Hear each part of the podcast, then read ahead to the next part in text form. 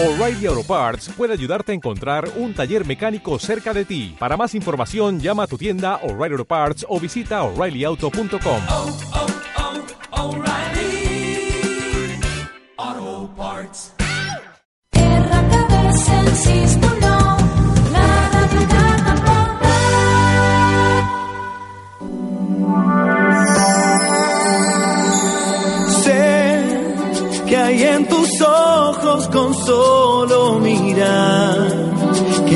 cansado de andar y de andar y camina girando siempre en un lugar.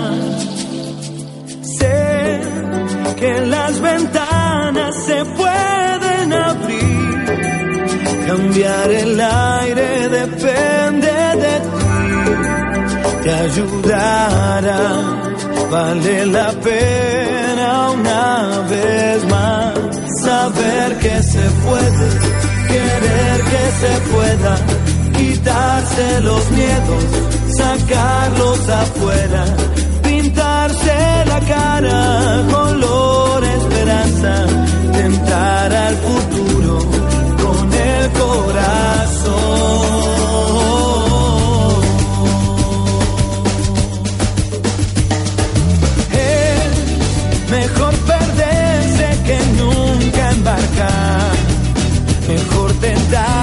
Dejar de intentar. Aunque ya ves que no es tan fácil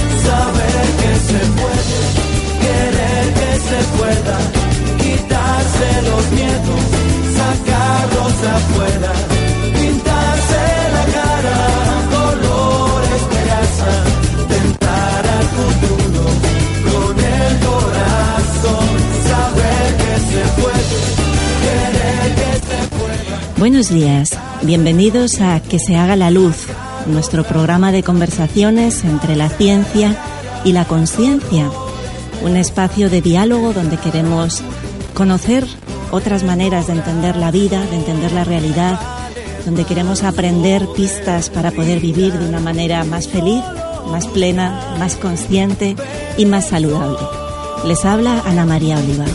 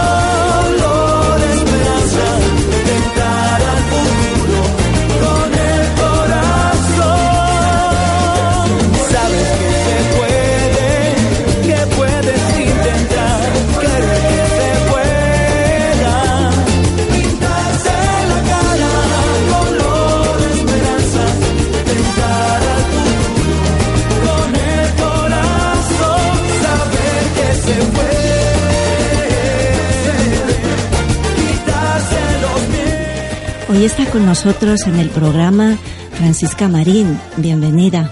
Hola. Ella habitualmente la llaman Mari.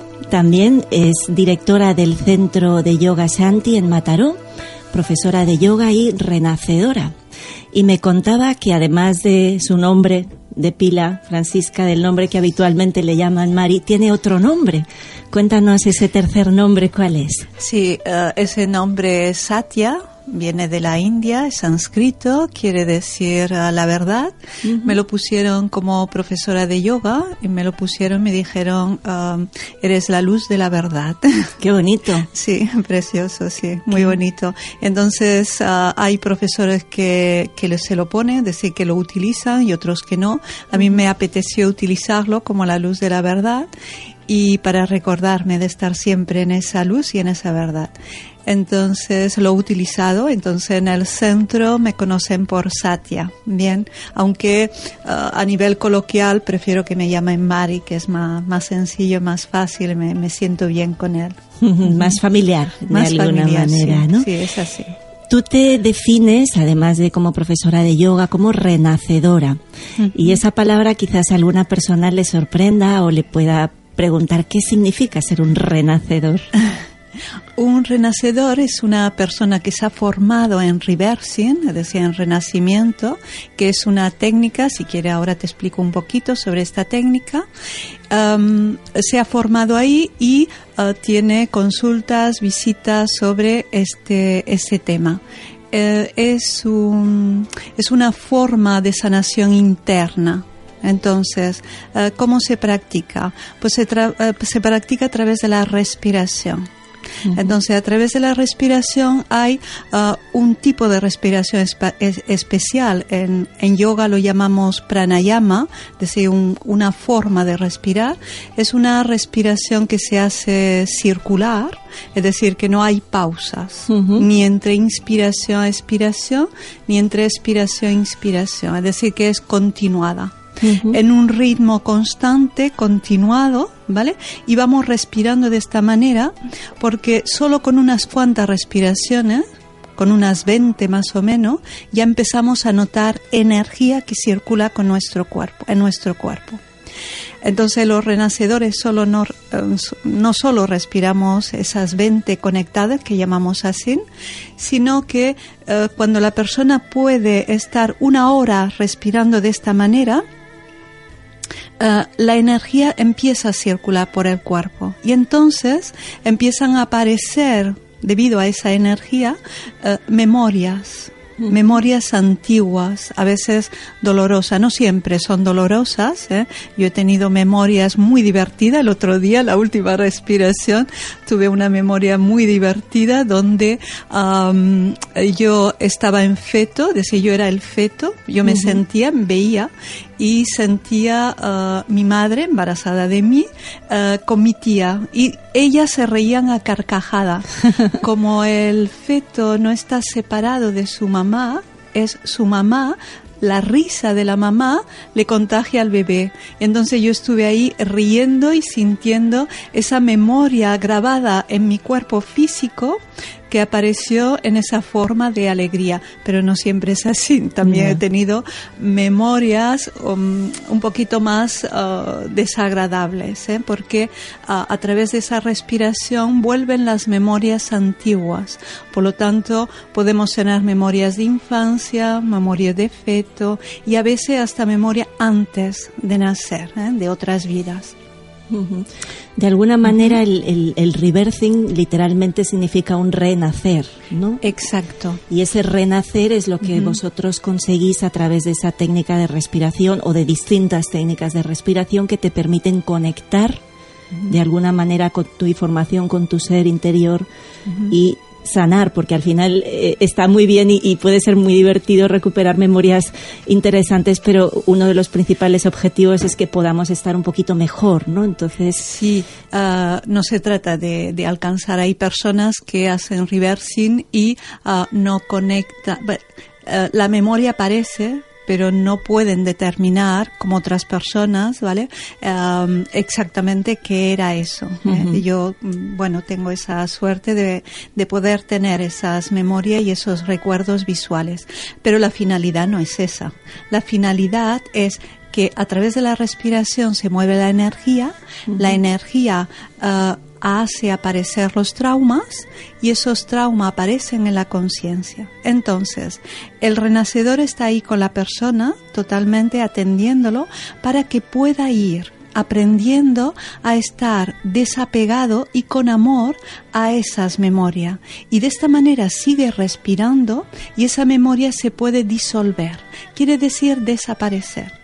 Cuando esa memoria va desapareciendo de su carga dolorosa, ya no lo tenemos más en nuestro cuerpo físico porque todas esas cargas y todos esos traumas pueden hacer enfermar el cuerpo físico.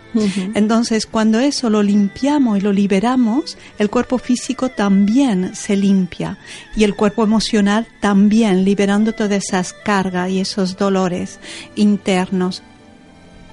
Em, entonces, la persona se libera de eso y puede sanar.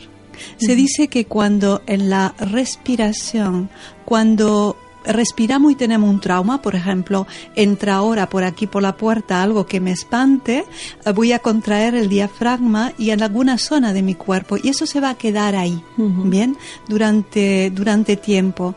Eh, y mi respiración habrá cambiado, la habré bloqueado. Entonces, nosotros tenemos nuestro sistema respiratorio bloqueado, con muchísimos bloqueos. Entonces, una parte del renacimiento es leer esas distintas uh, bloqueos de la respiración y enseñar a desbloquear eso para que el mecanismo de la respiración esté totalmente liberado. Cuando podemos liberar algo de nuestra respiración, nuestra vida cambia automáticamente, porque la vida es respiración. Entonces, cuando la respiración es amplia, plena, nuestra vida es amplia y plena.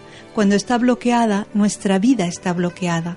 Y esos bloqueos de la respiración se pueden manifestar en bloqueos sobre las relaciones, bloqueo económico. Cuando logramos liberar la respiración, se liberan también eso. Entonces el renacedor enseña a poder estar con los traumas de una manera desapegada, a poder vivirlo, pero con un, con un margen, ¿eh? como en una meditación, con un margen y poder estar con ello hasta que la energía lo va disolviendo, porque son traumas que la persona no ha pasado por su conciencia. Entonces se tiene que pasar por la conciencia, verlo, sentirlo, integrarlo y se disuelve y ya no está ahí. Entra dentro de todo lo que queda en ese cajón escondido que llamamos subconsciente que de alguna forma nos ayuda a la supervivencia, pero que a veces también nos sabotea absolutamente nuestra vida, ¿no? Y en el momento en que tú lo miras y lo miras como si estuvieras viendo una película de cine, supongo que de alguna manera es eso, ¿no? Lo miras como desde, desde el observador, entiendes, entiendes el mensaje que te traía y agradeces el aprendizaje y lo sueltas. Y lo sueltas, sí. Y todo eso respirando de manera conectada, como te he dicho. Por lo tanto, ahí no estamos en la mente. No puedes estar pensando y respirando. Tú estás en la respiración conectada, entras en un estado de meditación profunda, conectas con todos los temas subconscientes que en ese momento tú estés preparada para recibir. En el renacimiento no vas a recibir nada que no estés preparada. Bien. Ese, ese punto me parece muy importante porque bueno, hay muchas técnicas terapéuticas que tratan también de disolver eh, pues esos posibles conflictos o bloqueos o memorias que estén almacenadas que nos sabotean la vida, pero no siempre uno tiene la certeza de que el ritmo al que se vayan deshaciendo sea el ritmo que tú eliges. Y desde esta técnica eres tú o es tu propia sabiduría interior la que decide a qué ritmo puedes llegar a sanar tu propia vida. ¿no? Exactamente, es así. El renacedor nunca ni presiona ni obliga, simplemente enseña a mantenerse en contacto con su respiración y nunca, nunca ah, fuerza absolutamente nada. Entonces, la misma energía de la persona y su ser tiene la sabiduría suficiente para ir eliminando capas. Se van eliminando capas. Una capa que la persona esté ah, ya preparada para ir disolviendo aparece. No van a aparecer capas que la persona no esté preparada para ello. Entonces aparece una capa y se disuelve. Al principio, normalmente cuando se empieza con las primeras sesiones de respiración, normalmente ah, se utilizan 10 sesiones de respiración de, una hora, normalmente. Ah, es el mm, mínimo como para poder aprender la técnica, aprender a poder estar desapegados del drama emocional y del drama físico. El drama físico es que empiezan a aparecer tensiones físicas cuando respiras y entonces uno ha de aprender también a soltarla. Entonces todo esto se hace como en unas 10 sesiones, ¿vale? Hasta que la persona aprende a hacerlo por sí misma. Cuando aprende a hacerlo por sí misma, puede respirar sola, sin necesidad de un renacedor. Por lo tanto, es una técnica que aprendes y que te sirve para toda tu vida. Es para ti y tú vas respirando con ella, liberando las capas poco a poco que te van apareciendo, que te van apareciendo. Es muy sorprendente porque respirar es un acto cotidiano, absolutamente continuo. Quizás es el único acto fisiológico que se produce a la vez de forma automática y de forma voluntaria y que podemos elegir modificar nuestro ritmo y, y puede sorprender a muchas personas que cuando tú respiras de una determinada manera durante suficiente tiempo, empieces realmente a sentir dolores físicos que no tenías, empieces a entrar en un estado mental absolutamente alterado y ahí puedan aparecer cosas. Pero es así, es la manera más fácil que tenemos de conectar con nuestras emociones, con nuestro cuerpo, pues ya desde miles de años que llevan diciéndolo en la India, eh, ese puente a las emociones es la respiración y supongo que que tu formación en yoga pues te ha facilitado también el entendimiento de, de este trabajo del reversing. Sí, yo conecté por primera vez en el reversing cuando me estaba formando como profesora y de esto hará 30 años atrás. Bien, entonces ah, ahí eran en los inicios que apareció, los inicios de la introducción en España de reversing. Yo conecté con ello, pero aún no me formé porque yo estaba for- ah, me estaba formando en yoga aún. Entonces tardé muchos años luego, ¿vale? Aunque me interesaba mucho en poder hacer la, la, formación, ¿vale?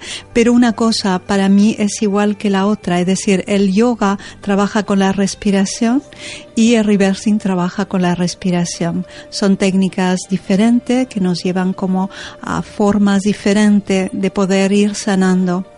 Ah, pero el yoga para mí es básico también en, mi trabajo. Sí, porque se trata de movilizar la energía y luego conseguir que se estabilice, que se, que se homogenice, por decirlo de alguna manera, y conseguir que tú puedas contactar, porque al final el yoga, el objetivo de todo yoga es la unión de ti, de todas las partes de tus vehículos y que puedas encontrar tú realmente quién eres. ¿no? Entonces estamos yendo al mismo objetivo. Eh, sí, um, en este momento sigo trabajando con yoga, ¿vale? Ah, trabajo con el renacimiento y ah, me he dado cuenta del trabajo del renacimiento ah, um, es sanar este cuerpo emocional. Tenemos varios cuerpos, como tú has dicho, varios envoltorios, varios cuerpos. Uno de ellos es el físico, ¿no? y otro es el emocional, ¿no? Entonces, en el cuerpo físico, si de pequeño te has caído y te has hecho una herida, toda tu vida vas a llevar esa, esa, esa herida contigo, ¿vale? En el cuerpo emocional es lo mismo. Si am, debido a traumas, ahora, ahora hablaré alguno de los traumas del renacimiento, em, si alguno de esos traumas ha herido tu cuerpo emocional, esa herida la llevas contigo, bien, y eso se ha de sanar, porque son heridas no cerradas, sino heridas abiertas, bien, y, y se ha de sanar. Entonces, digamos que en el Renacimiento tratamos con varios de los traumas, Eh, y no estoy hablando de traumas a veces. Que las personas... Uno de los traumas eh, es, por ejemplo, el guion de nacimiento, el nacimiento en sí mismo, ¿vale? Es decir, el parto, cómo nacimos, porque eso es el primer contacto que tenemos con el aire. En el útero materno estamos viviendo en agua. Entonces, el cambio de un ser, de pasar del agua al aire, es algo am, increíble. Es decir, todo cambia. Estaba en agua y de pronto pasa al aire y tiene que aprender a respirar en el aire y a moverse en el aire. Y a no dejarse aturdir por tantos estímulos que estaban amortiguados dentro del agua, ¿no? Sí, la, La luz, luz, los el- los sonidos, ruidos. sí. Y más si naces en un tacto, quirófano, y el tacto. Con esas luces infinitas que te ponen ahí, con Sí. esos ruidos y con... Sí, y el tacto, ¿vale? Es decir, que cuando nacemos depende de ah, muchísimas cosas. Todo eso va quedando grabado y lo llamamos el renacimiento guion natal. Entonces el guion natal es como un guion que toda la vida vamos a repetir una y otra vez. Entonces, trabajando sobre el guion natal y cambiamos alguno de esos elementos sanándolos, no tenemos por qué volver a repetir siempre lo mismo. Por ejemplo, los niños que um, han nacido uh, con um, dificultad, dificultad y han tardado muchas horas, ¿vale? Probablemente dentro de su interior van a desarrollar miedo, miedo a la vida, miedo a nacer.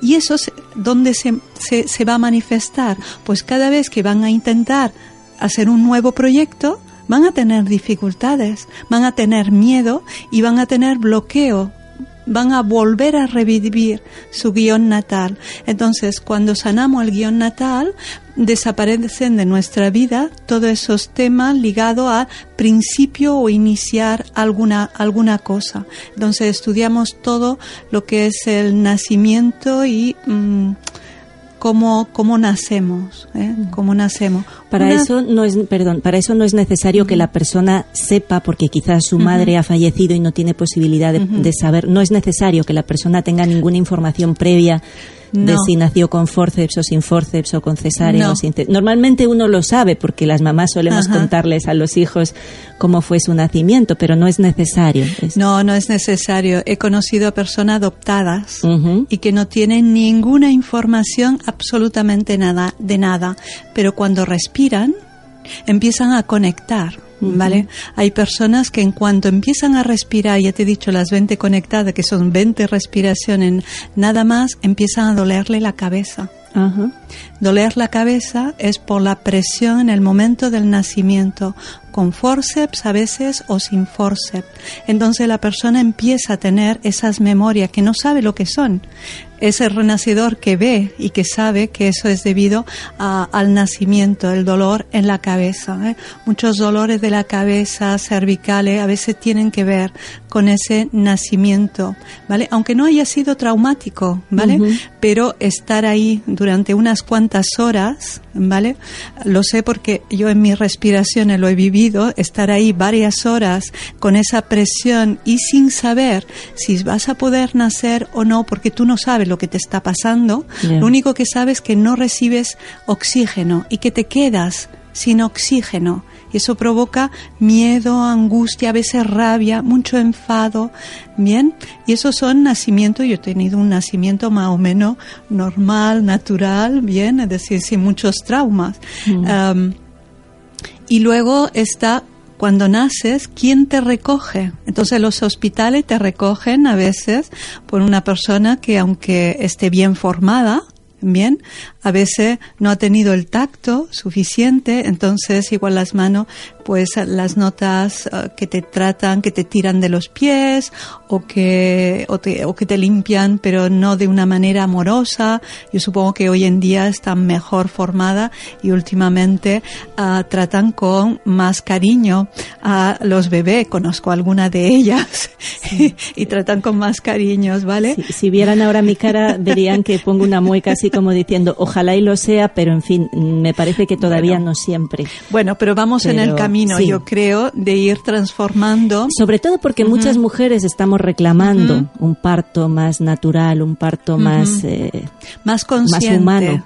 Humano y y consciente. ese contacto piel con piel desde el primer momento, eso lo Sí, estamos reclamando sí. muchas, pero aún así no siempre se nos respeta. Y te lo cuento por propia experiencia, porque cuando yo tuve el parto que fue muy largo, que no conseguí, no consiguió nacer el primer bebé y me tuvieron que hacer cesárea, por más que yo había suplicado, firmado, pedido y de todo que yo quería piel con piel, ni lo limpies, me da igual, pónmelo inmediatamente, no me lo respetaron. Y, y eso, claro, eso te genera dolor también, que, que es uno de los riesgos, ¿no? Yo cuando sale en esta conversación, sobre todo de los partos, que es un mundo que, que yo soy muy sensible a eso, siempre pienso en tantas mujeres que pueden estar escuchando que también, pues en su parto tuvieron partos medicalizados, porque no hay otra alternativa. Yo tenía parto gemelar de alto riesgo, el niño no podía girar la cabecita, empezaba a tener sufrimiento fetal, hay que sacarlo y ya está. Y gracias a Dios la medicina nos permite esas Sí, opciones, ¿no? sí, sí. Pero sí que hay veces que hay una tendencia a que vivamos eso como madres con un poquito de culpa. De decir, eh, ay, yo tuve a mis hijos y preferí una cesárea antes que intentar un parto natural, o cedí ante la epidural, o cedí ante tal, ¿no? Y, y siempre me gusta también pues dar ese matiz de, de- de que uno no debe sentir culpa ante nada, porque hacemos lo mejor que sabemos en cada Sí. momento con los recursos que tenemos, ¿no? En el renacimiento se dice que el bebé elige también qué clase de parto va a tener. Por lo tanto, elegimos dentro, no, no conscientemente como nosotros elegimos, pero sí de otra manera. Por lo tanto, si tú quieres venir a esta vida a, sanar ciertos dolores, ciertas dificultades, vas a elegir una forma de parto. Conozco mujeres que se han preparado para que el bebé naciera de manera natural y han terminado en el hospital. Como Es yo. decir, sí. ¿Cómo ocurre esto? Pues en cierta manera el bebé necesita tener eso grabado en su interior para que luego pueda ir más allá. Eso no quiere decir que tengamos que seguir en la línea, sino al contrario, humanizar los partos y ser mucho más consciente en ello, pero sí olvidarnos de la culpa, ¿vale? Porque el bebé necesita tener ciertas cosas, porque ha venido a trabajar con ello. Entonces la mamá simplemente ah, que ha tenido unos partos que no han sido tan conscientes o tan considerados con el bebé, simplemente que se liberen de la culpa, ha hecho lo mejor que sabía, lo mejor que podía. Y dentro de lo que cabe ha posibilitado ese ser que quería tener una experiencia y simplemente la ha acompañado en ello lo mejor que sabía. Y desde ahí podemos seguir trabajando todos esos guiones. Hemos venido aquí a trabajar a sanar eh, todas unas memorias ¿eh? Claro, la buena noticia es que al fin y al cabo tampoco importa tanto cómo naciste porque siempre hay maneras de conseguir que eso no sea un bloqueo en tu vida o no sea un perjuicio para tu vida. Cuando al bebé después de nacer, aunque ha sido muy difícil, igual un parto muy difícil, es amado, acogido, atendido, el mismo bebé ya puede empezar a sanar todo ese dolor. No hace falta que luego sea adulto. Es decir, si de bebé ya es amado, y es atendido, es respetado, es entendido en su dolor, en su llanto por una mamá y un papá amoroso que están con él, el bebé ya sana todo eso de manera natural. Los niños y los bebés eh, tienen todo ese dolor porque no han sido atendidos por adultos sanos, conscientes. Si el bebé o el niño pequeño es atendido por una mm, eh, personas que sean consciente y amorosa y que entiendan que el niño tiene miedo, que el niño tiene rabia y que lo van acompañándolo.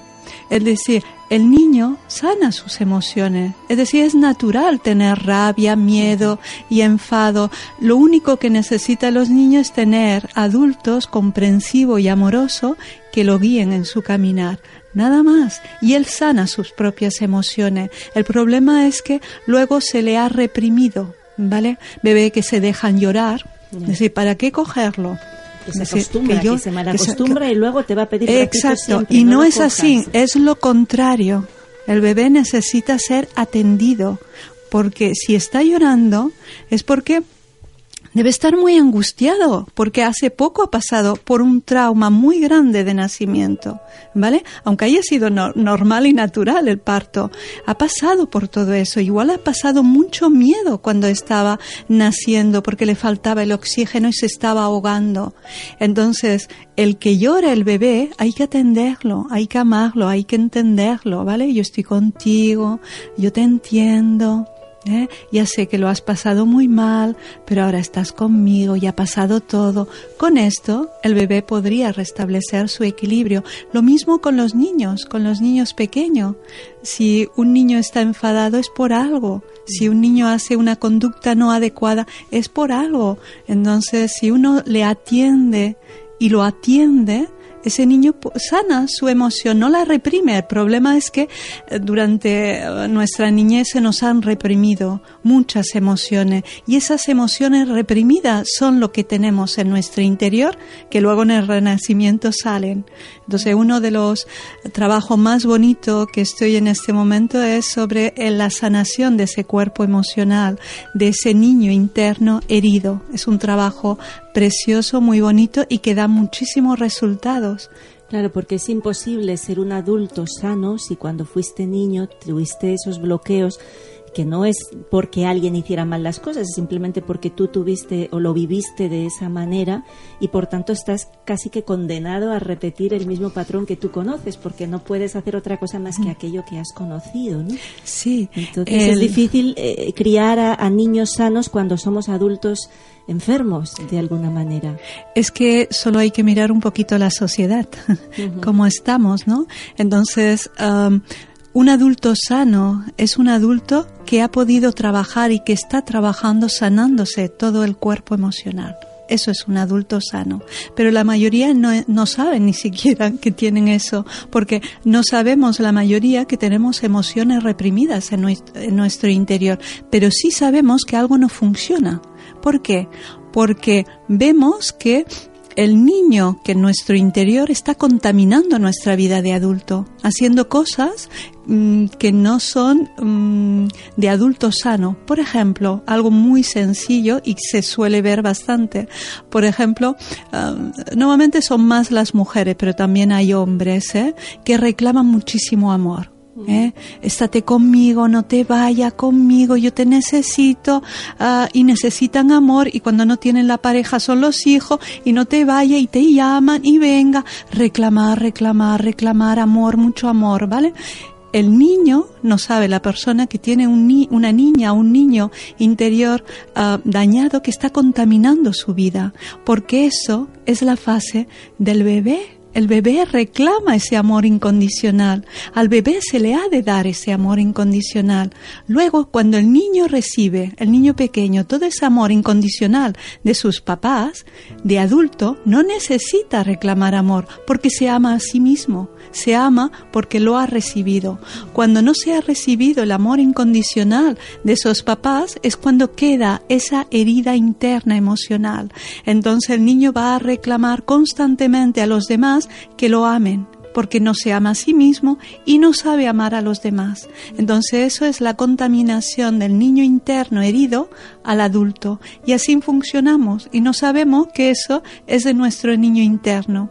Trabajando desde nuestro adulto ah, hacia nosotros mismos, nuestro niño herido, podemos sanar ese dolor interno de no haber sido amado incondicionalmente. Y entonces cuando hacemos eso, dejamos de reclamar ese amor fuera. ¿Vale? Y esto es sencillo, yo lo he visto en muchísimas personas. ¿eh? Es sencillo de decir. Eh, me encantaría que fuera sencillo de reproducir en todas las personas, porque ciertamente las, esa necesidad afectiva, esa carencia afectiva, yo creo que es algo que en esta sociedad está extraordinariamente ex- extendido o frecuente, ¿no? Pero es que incluso yo como mamá cuando voy al parque y veo veo cómo adiestramos a los niños para que no nos molesten, simplemente, ¿no? Cómo intentamos hacer que sus conductas sean lo más cómodas posibles para nosotros. Y, y de vez en cuando ves, pues eso, ¿no? Como el niño se va a jugar fuera, viene, te reclama un abrazo y cuando ya está colmado de ese amor, otra vez se va, porque ya tiene la batería llena Ya y está. otra vez se va. Pero si no le llenas la batería, empieza la rabieta, empieza la pataleta, empieza el, el- el numerito en el suelo, empieza todo eso. Y eso es como que a veces es fácil de entenderlo cuando lo ves en los niños, ¿no? Cuando ves que realmente ellos llenan su batería, cargan su pila de amor y a partir de ahí son autónomos y otra vez se descargan y vuelven a pedírtela, Sí. pero si estás atento y lo ves es fácil. Pero claro, cuando tú como adulto te descubres a ti mismo o a ti misma con esa necesidad, eso ya se hace más complicado, ¿no? Y yo pienso en muchas madres que tienen los hijos mayores y tienen el famoso síndrome del nido vacío, que tiene mucho que ver con eso, ¿no? Con Sí. esa proyección de toda la vida, de todo el amor, lo recibo, si no es de mi pareja, es de mis hijos, y cuando no están, ¿yo qué hago con mi vida? es el vacío y la depresión de muchas personas, de muchas mujeres. ¿eh? ¿Qué hago con este vacío interno? Ese vacío interno es del niño herido y no te lo puede colmar nadie. Solo te lo puede como mitigar, ¿no? De tener a alguien a tu lado, pero no te lo llena porque hay muchas personas que se notan vacía internamente y tienen personas a su alrededor. No, es decir, lo único que lo va calmando, hay muchas técnicas, muchas formas, pero una de las que estoy trabajando en este momento es un ejercicio a través de simple visualización, ¿vale? Del niño herido interno. Simplemente coge una foto de cuando tú eres niña, más o menos hasta los cinco años, tres añitos, así, te miras esa foto, eras una niña, un niño precioso, ¿vale? Míratelo ahí a los ojos, que tú le puedas ver los ojos, ¿vale? Y entonces, imagínatelo, eso está vivo en tu interior. No es que el niño esté ahí, es que tu emoción del niño aún está ahí. Y pregúntale, ¿cómo estás? ¿Cómo te sientes? Y a ver qué te contesta en tu mente, ¿vale? Entonces, puede ser que a través de tu intuición puedas sentir la voz de ese niño diciéndote, mal, estoy triste o tengo miedo, ¿bien? Entonces atiende, atiéndelo como si fuera un niño, un niño de verdad está ahí, ¿vale? Atiéndelo, ya sé que tienes miedo, estoy contigo, ya sé que tienes miedo, yo te protejo, yo soy un adulto fuerte ahora, aunque soy tú, yo soy fuerte ahora y te protejo y te atiendo. No es tan complicado como parece, ¿vale? Hablar con ese niño. Hay otras técnicas, por ejemplo, de hacerlo por escrito, ¿vale? Tú le escribes a tu niño, el niño te contesta a través de la mano que no utilizas, ¿vale? Entonces el niño te contesta a través de ahí y tú le vas hablando a ese niño y le tienes que dar lo que el niño necesita, ¿vale? y no son muchas cosas lo que el niño necesita. Normalmente en este trabajo de las personas que he ido trabajando con ella, normalmente el niño suele decir, quiero que estés conmigo, quiero que me atiendas, quiero que me ames, ¿vale?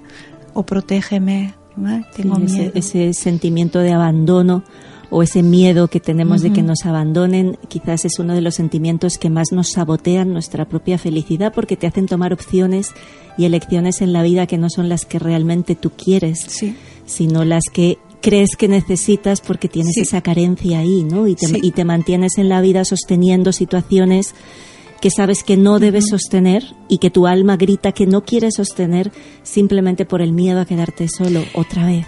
Sí, um, el miedo al abandono yo creo que todos lo tenemos, ¿vale? Porque aunque hayamos sido amados por nuestros padres, atendidos por ellos, normalmente los papás trabajan. Y entonces cuando el papá y la mamá trabajan, ¿vale? Eh, se han tenido que ir un momento y hemos sentido eso. O que la mamá estuviera en casa y fuera a preparar la comida. El niño empieza a llorar. ¿Por qué llora? Porque se siente abandonado. Entonces, eso lo tenemos todo ahí, ese, ese, ese miedo al abandono, ese trauma de abandono, ¿bien? Y se ha de trabajar con nuestro niño. Cuando notemos el miedo al abandono, trabajarlo con nuestro niño interno en vez de ir a buscar otra persona, ¿vale? O eh, tratando de agarrar a la persona para que no se nos vaya de nuestra vida, sino al contrario, es cada cosa que yo siento en mi interior, cada emoción proviene de ahí. Por lo tanto, yo hablo con ese cuerpo emocional en mí, en vez de solucionarlo hacia afuera, haciendo elecciones, como tú dices, um, no muy consciente, sino llevada por traumas, dolor, herida y no llevando una vida, la vida que nuestro ser quiere llevar aquí, manifestar nuestro ser aquí. Sí, estaba pensando que además de esos programas prenatales o de nacimiento, claro, a lo largo de la vida, pues esa mamá que se va o que se pone a cocinar y que te abandona, pero también hay momentos, eh, pues ahora pienso yo que he sido profesora de bachillerato eh, con adolescentes, que por cierto, esa palabra adolescente no sé quién la inventó, pero es horrible, porque no sé de qué adolecen los adolescentes, no sé muy bien por qué le ponemos ese nombre, pero bueno, eh, claro, en la época esta de las de los adolescentes, digámoslo así, o de la primera juventud, eh, uno vive esas primeras relaciones de pareja y esas relaciones de pareja a veces también son muy traumáticas, ¿no? Y, personas que se emparejan muy jóvenes, que igual con 14 años pues encuentran al amor de su vida y están 10 años eh, con esa pareja y de repente todo se rompe y ahí sí el, drama es una cosa tremenda, ahí hay otro otro saboteo, otro boicot, otro trauma en, en nuestra propia vida, ¿no? Que tiene que ver también con esa herida. Sí, eh, en el niño interior y en el renacimiento trabajamos desde eh, la concepción, el momento de ser concebido, también es muy importante.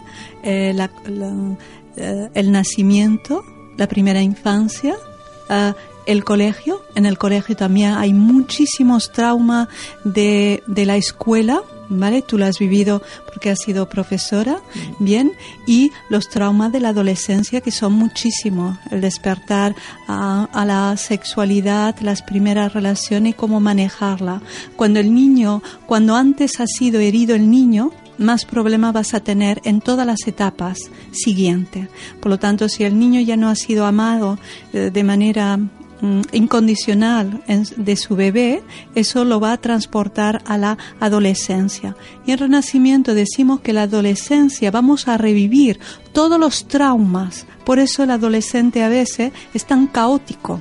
Porque va a revivir, pasa por su conciencia todo lo que no estaba sanado hasta ahí.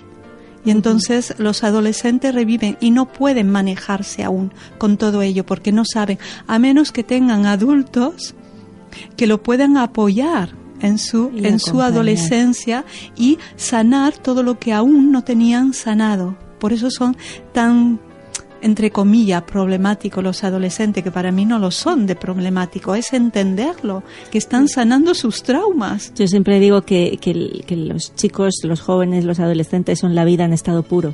Y a mí me fascina estar con sí. ellos porque te reflejan todo, todo, todo. Y, y eres el perfecto espejo para que ellos vean y ellos son el perfecto espejo para tú estar ahí. A mí me fascina estar con ellos, me encanta, me encanta. Cuando hablamos del trabajo sobre el niño interior, estamos hablando de- de sanar los traumas, ¿bien?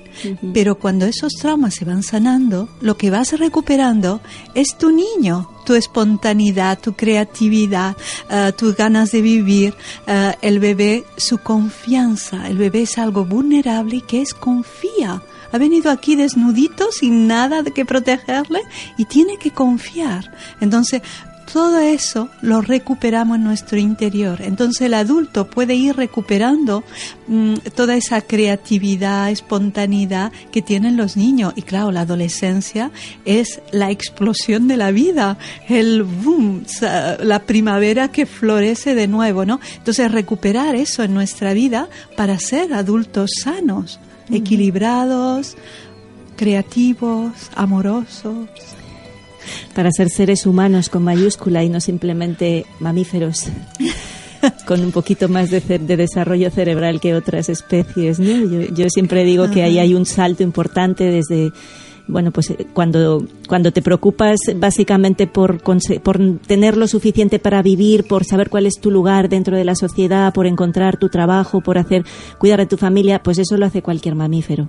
Sí, Eso lo hacen los Sí, leones sí. exactamente igual. Lo único que nos separa de, de los mamíferos es la conciencia que nosotros le ponemos a las cosas y la capacidad de vivir en paz. Porque la paz interior sí que es algo que es exclusivo de los seres humanos, ¿no? Entonces, eh, me gusta mucho el, el concepto de renacimiento o de renacedor, porque al final acaba siendo como una partera. sí. ¿no? Y el parto es algo que es el bebé el que da la orden de cuándo tiene que cuándo tiene que nacer, que le pueden ayudar desde fuera más o menos, pero al final toda buena partera lo único que hace es observar, proteger, cuidar, estar atento y ayudar y colaborar a que ese proceso se haga, pero nunca interferir. Nunca a no ser que esté interferir. la vida de por medio, el riesgo vital de por medio, ¿no? Sí, pero al final justamente cuando eh, en el nacimiento ha habido mucha intervención del obstetra, si se dice Ujú. así, ¿sí? Am, entonces esa persona siempre tendrá o miedo que le que, que interfieran en su vida, ¿vale? O buscarán siempre que alguien ah, Le les ayude, exacto, porque ha habido demasiada intervención. Entonces el renacedor eh, trata de mantenerse justamente eh, eh, cuando se concluye la respiración, la persona ha de quedar en unos estados de bienestar, de paz de armonía, de tranquilidad, y entonces hay unos momentos donde el renacedor le dice a la persona, ¿quieres que te deje unos minutos contigo mismo? y nos separamos, nos vamos un momento, la persona se queda solo para darle, darle su propio poder interno, ya no lo necesita, ¿vale? Y entonces la persona sigue con su propio proceso, unos minutitos más y luego volvemos otra vez a atender la persona para que vuelva a su adulto, hace ella o él son capaces de llevar adelante su vida, no necesitan a nadie más ahí. Autónomos Exacto. y, auto, y, y in- independientes. ¿no? Sí. Supongo que la mayor parte de personas que accede pues a los cursos que vosotros hacéis sobre el niño interior o a las terapias eh, o a las sesiones de rebirthing, Sí. no sé cómo las Sesiones, sesiones sesiones, de rebirthing. sesiones. No son terapia, Ya, son eh, sesiones. Esto como cada uno tiene su Sí. propio sistema de creencias y su Sí. manera de, de nombrar las cosas, ¿no? Cuando uno accede a este pues a esta técnica que le pueda ser útil para su propio proceso, normalmente nos ocurre que solemos llegar cuando ya estamos muy destruidos, ¿no? Cuando ya estamos eh, al borde del colapso, cuando muchas veces ya llevas una búsqueda desde muchos caminos distintos y no, has, co- no has conseguido solucionarlo. Un día te llega otra herramienta y dices, a ver si con esta funciona. Pero, claro, ¿qué sería lo ideal? Lo ideal, lo ideal sería poner a respirar a los niños a los adolescentes, a los jóvenes. O sea, vamos a intentar pensar en una profilaxis, en una, digámosle, terapia preventiva, ¿no? Antes de llegar al estado en el que yo me doy cuenta en la crisis de los 40 o de los 27 y medio o de los 52, me da igual, que tengo una carencia afectiva, que tengo miedo al abandono, que estoy sosteniendo una relación de pareja por no quedarme solo, que estoy... eh, adiestrando a mis hijos en vez de amándolos, que estoy repitiendo exactamente el mismo patrón que siempre dije que no quería y que siempre renegué de mi padre y estoy haciendo exactamente lo mismo. Antes de que yo me dé cuenta de todo eso, si tengo la bendita suerte de ser consciente y no simplemente pasar sí. desde la inconsciencia más Sí. absoluto repitiendo, pero pongamos que la vida te pega un, un batacazo porque te lo pega al final para que te des cuenta de dónde estás. ¿Cómo podemos hacer para que no necesitemos que nos peguen esos palos que nos da la vida de vez en cuando para espabilar? ¿Cuál sería una profilaxis? ¿Cuál sería, por ejemplo, yo tengo niños pequeños?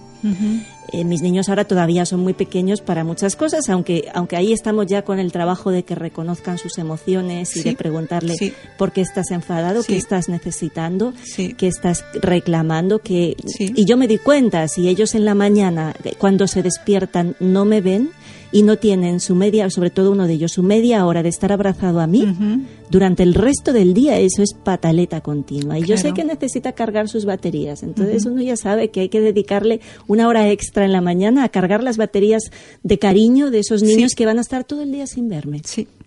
Entonces yo eso ya lo he aprendido.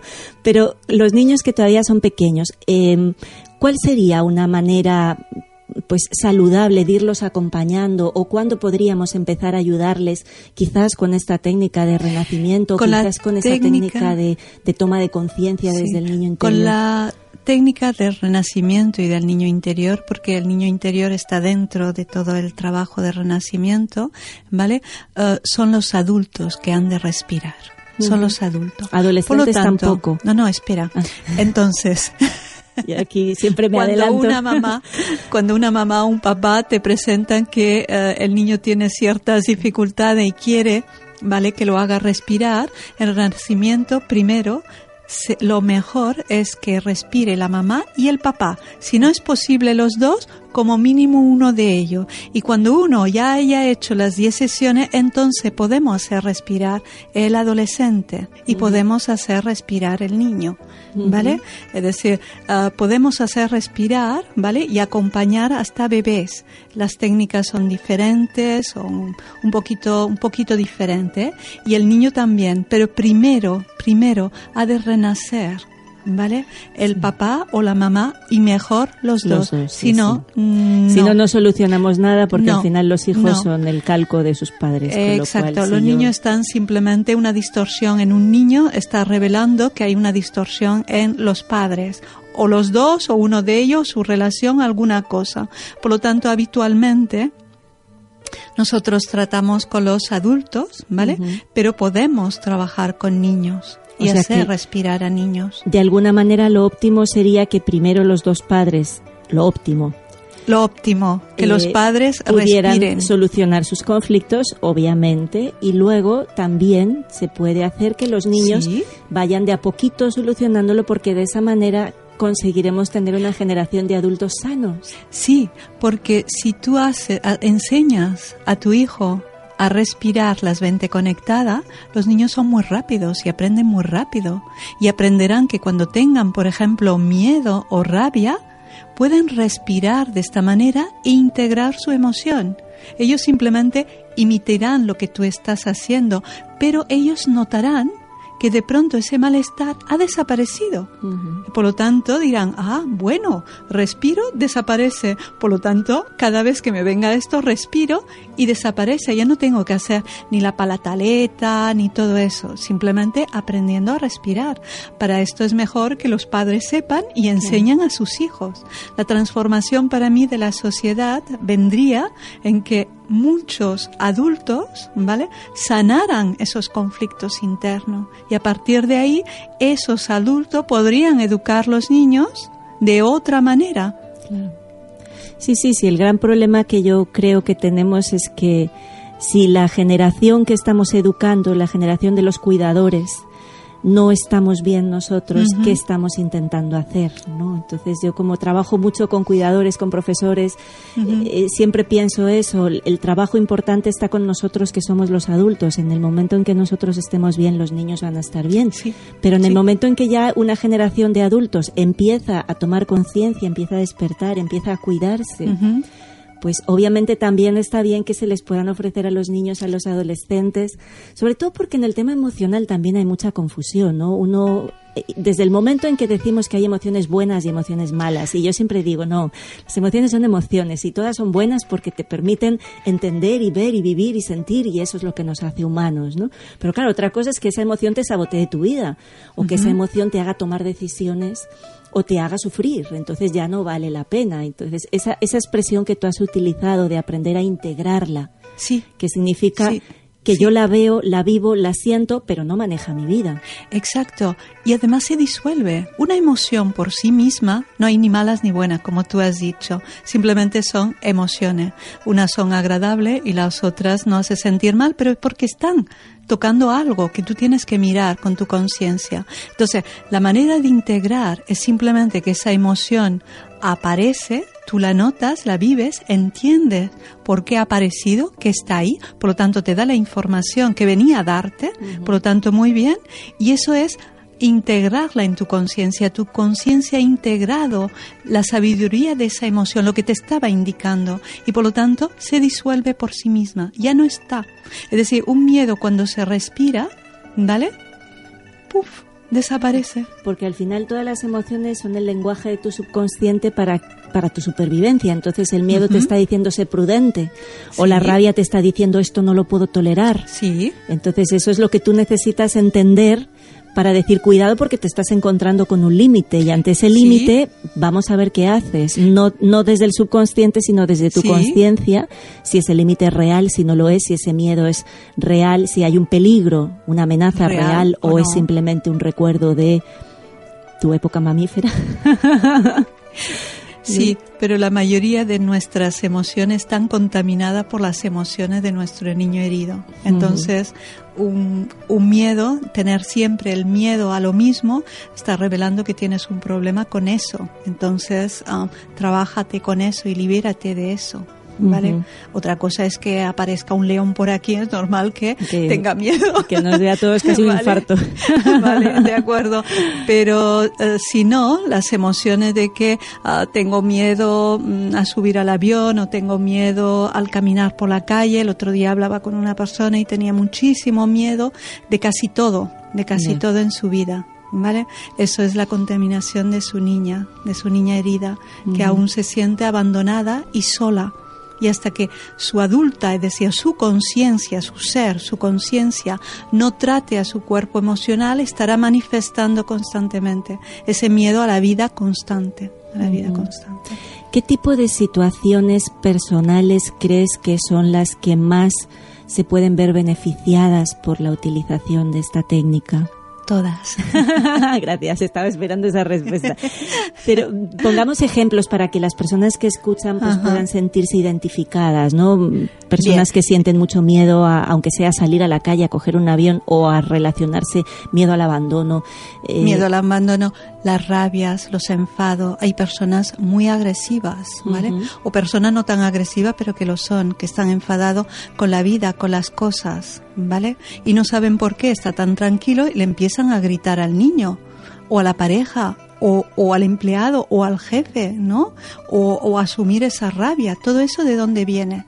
Pues viene de ahí y eso malogra todas las relaciones. Por lo tanto, eh, cuando las pu- puede malograr las, las relaciones um, con problemas de um, con el dinero, con el trabajo, es decir, todas las áreas de nuestra vida las podemos trabajar con la técnica de renacimiento. Bien. Pues eh, yo creo que, vamos, me gustaría que pudieras eh, contarnos un poquito. Vosotros estáis en el centro Shanti en Mataró. Sí, estamos en el ¿Cuál es la dirección del centro? El centro está en calle Cabañas número 20. Bien. Está situado en el centro de Mataró. Y hacéis también pues clases de yoga, sesiones de rebirthing, hacéis cursos. Hacemos curso justamente este fin de semana. Tenemos un curso que está dedicado a renacimiento y niño interior. Lo haremos fuera, lo haremos en en Cañellas, ¿vale? Pero en el centro ya lo ¿Hay alguna página web donde podamos eh, Sí, buscar la sí, información? sí. La página web es eh, yoga eh, yoga Mataró, porque una es y latina y una es y Con ah, Y. e Y, castellano catalán. sí. Vale, es yoga, Yoga yoga vale, yoga, prim- la primera con i latina y la segunda con y, con un guion en el medio. Yoga con i latina, guion, yoga con y, Yoga. mataró.com. sí. Pues ahí pueden encontrar a Francisca, pueden encontrar a sí. Xavier, pueden encontrar toda la información. Yo doy fe de cambios que he visto de personas muy cercanas en mi vida eh, después de vivir esa experiencia de transformación a través del niño interior y animo a, a todas las personas que vean que en su vida hay dificultades, que vean que no encuentran salida o que han intentado otras otras técnicas y no les han funcionado, pues que dejen abierta la puerta de la esperanza de que siempre hay la posibilidad de mejorar y de que quizás no todas las técnicas son para todo el mundo, pero siempre hay alguna que a mí me puede servir para llevar una vida más feliz y sobre todo para poder hacer aquello que tengo que hacer en este planeta, que es mi misión en la Tierra. Muchas gracias por esta conversación, gracias por vuestra presencia. Gracias a ti y gracias por este programa muy bonito, que no lo conocía, pero es muy bonito poder hacer esto, muy Aquí bonito. estamos desafiando al éter a las 12 del mediodía de los miércoles. Y, y nada, pues en la semana que viene volveremos con otras conversaciones. Feliz semana a todos. Mejor de lo vivido, mejor vivir sin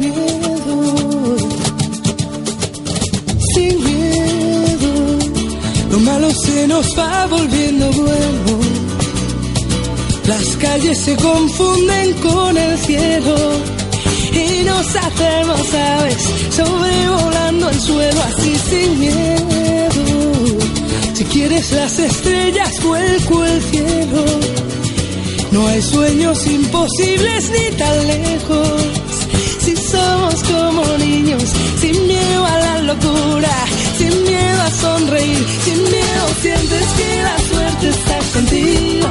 Jugando con los duendes, abrigándote el camino, haciendo en cada paso lo mejor de lo vivido.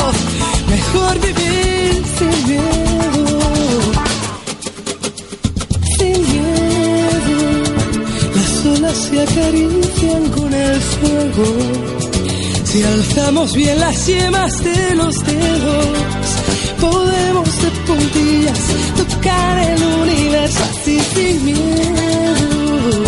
Las manos se nos llenan de deseos que no son imposibles ni están lejos. Si somos como niños, sin miedo a la ternura, sin miedo a ser feliz, sin miedo sientes